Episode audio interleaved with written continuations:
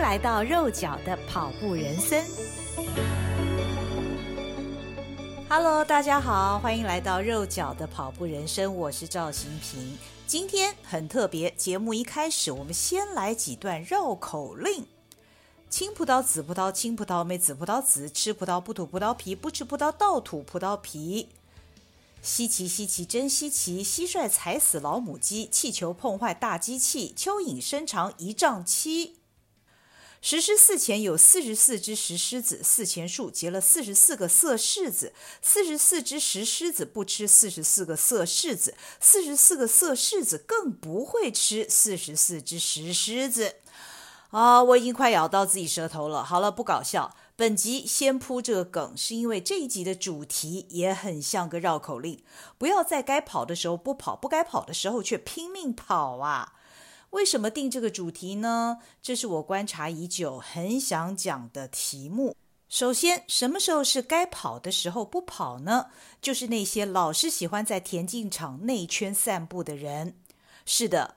感觉上，现在路跑人口比较多，在田径场练跑的跑者也越来越多。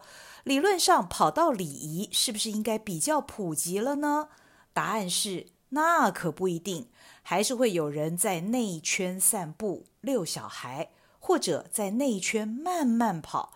这个真的会让在内圈练习速度的跑者很痛苦，万一撞到了，双方都会很痛。其实不只是内圈，在中间几道也总是会有散步或低头划手机的人们。常常我会想，既然是散步，既然要滑手机，那为什么不到别的地方或者是公园去呢？那里可能还有些景致可以欣赏，而非要在田径场单调无聊的绕圈呢？跑者之所以在田径场绕圈跑，真的是为了练习，不得已呀。况且田径场原本就是为了运动而设计的场域。最近我在雅虎运动看到了一篇二零一三年五月份刊出、转载 Run I Run 慢跑俱乐部的文章，是特别针对台北田径场旁的三百公尺子场地设立的用意。这篇文章请到了参加二零一二年伦敦奥运马拉松国手张家哲说明。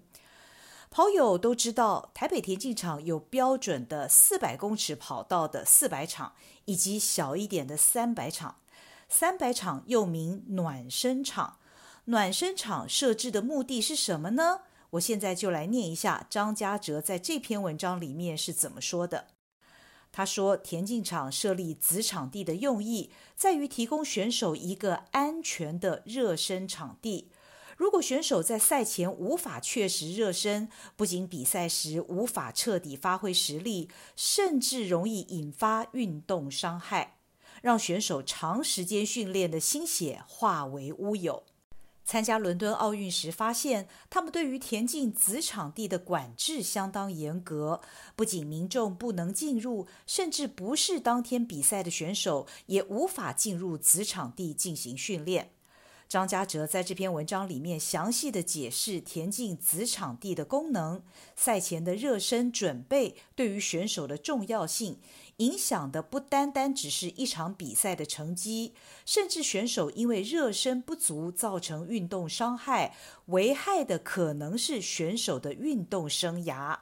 所以，像奥运这样汇集了世界顶尖运动员的赛事，才会如此严格管制田径子场地的使用。原因无非是为了保护选手宝贵的运动生命。这篇文章也特别强调，跑友平日要使用田径子场地跑步运动，当然无可厚非。然而，文章刊载的几天以前，台湾最高水准的田径赛事，也就是台湾国际田径锦标赛，正如火如荼进行，最后比赛也圆满落幕。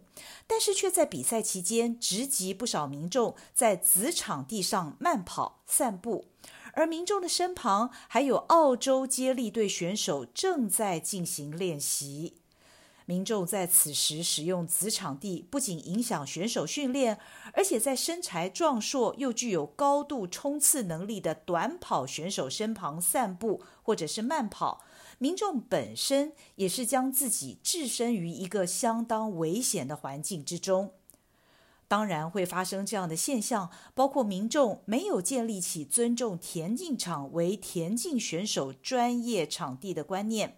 主办单位也没有善尽宣导责任，地方政府没有能配合警方支援管制等等因素，牵涉其中的各方都难辞其咎。然而，借着本届台湾国际田径锦标赛的时机，也正好向民众进行机会教育，让全民建立起田径场应该礼让田径选手优先使用的正确观念。这篇文章还说，要能够杜绝民众与选手共用田径子场地的现象，主办单位与地方政府能够确实管制，虽然是最积极有效的做法，然而让民众建立起田径场礼让给选手优先使用的观念，才是治本之道。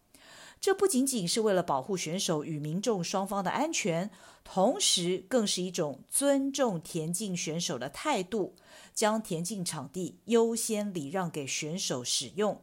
对于民众而言，最多只是换个地点运动的举手之劳；然而对于选手而言，却能因为你的举手之劳，换得他们一生苦苦追求的荣耀时刻。这篇文章可以说是语重心长，而且是二零一三年张家哲就在大声疾呼。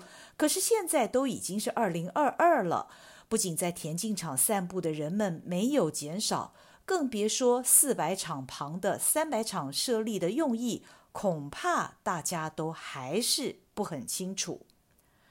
当然，跑者和市民都并不是田径选手。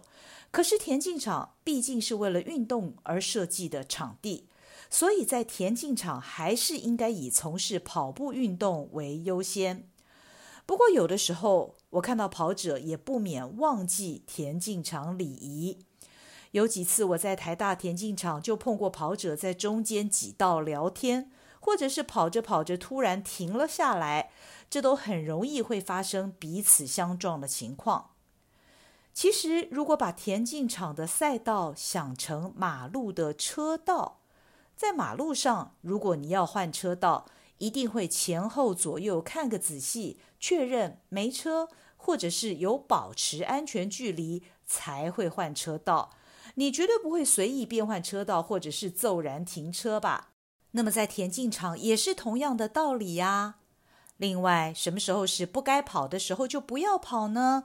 我总是看到很多人过斑马线，剩下倒数几秒的时候，飞快地跑着过马路，或者是明明已经由绿灯转红灯了，在那个瞬间，还是有人敢趁着车子还没开过来时，去抢那几秒钟过马路，造成车辆示警的喇叭声大作，也叫人为着那个赶马路的人捏把冷汗。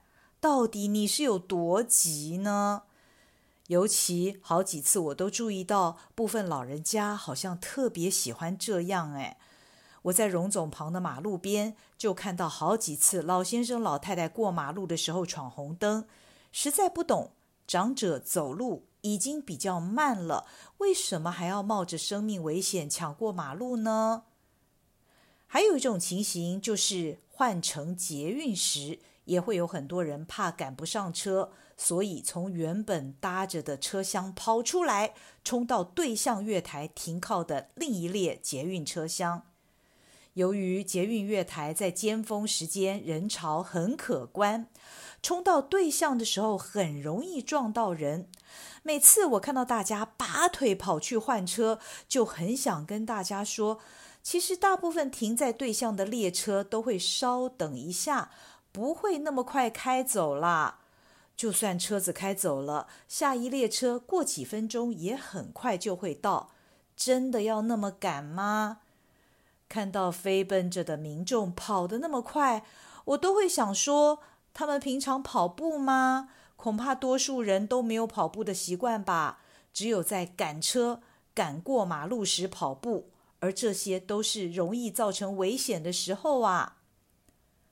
我永远记得念小学的时候，有个好朋友告诉我：“慢一步，保百年身。”这是他家里的长辈叮咛他的。我从小就觉得这话很有道理，所以记了一辈子。慢一步，保百年身。平常不要乱跑，养成运动习惯，到田径场去跑吧。该跑的时候才跑，不该跑的时候别跑啊。最后，就再用一个绕口令来结束喽。既然本节目是个谈跑步的 podcast，那绕口令的主题就是跑步的腿和说 podcast 的嘴喽。嘴和腿。嘴说腿，腿说嘴，嘴说腿爱跑腿，腿说嘴爱卖嘴，光动嘴不动腿，光动腿不动嘴，不如不长腿和嘴。啊，讲到这里，我发现我可以斜杠去说相声了。肉脚的跑步人生这一集比较不一样哈，这是我的突发奇想啦，希望你们会喜欢。我们下回见喽，拜拜。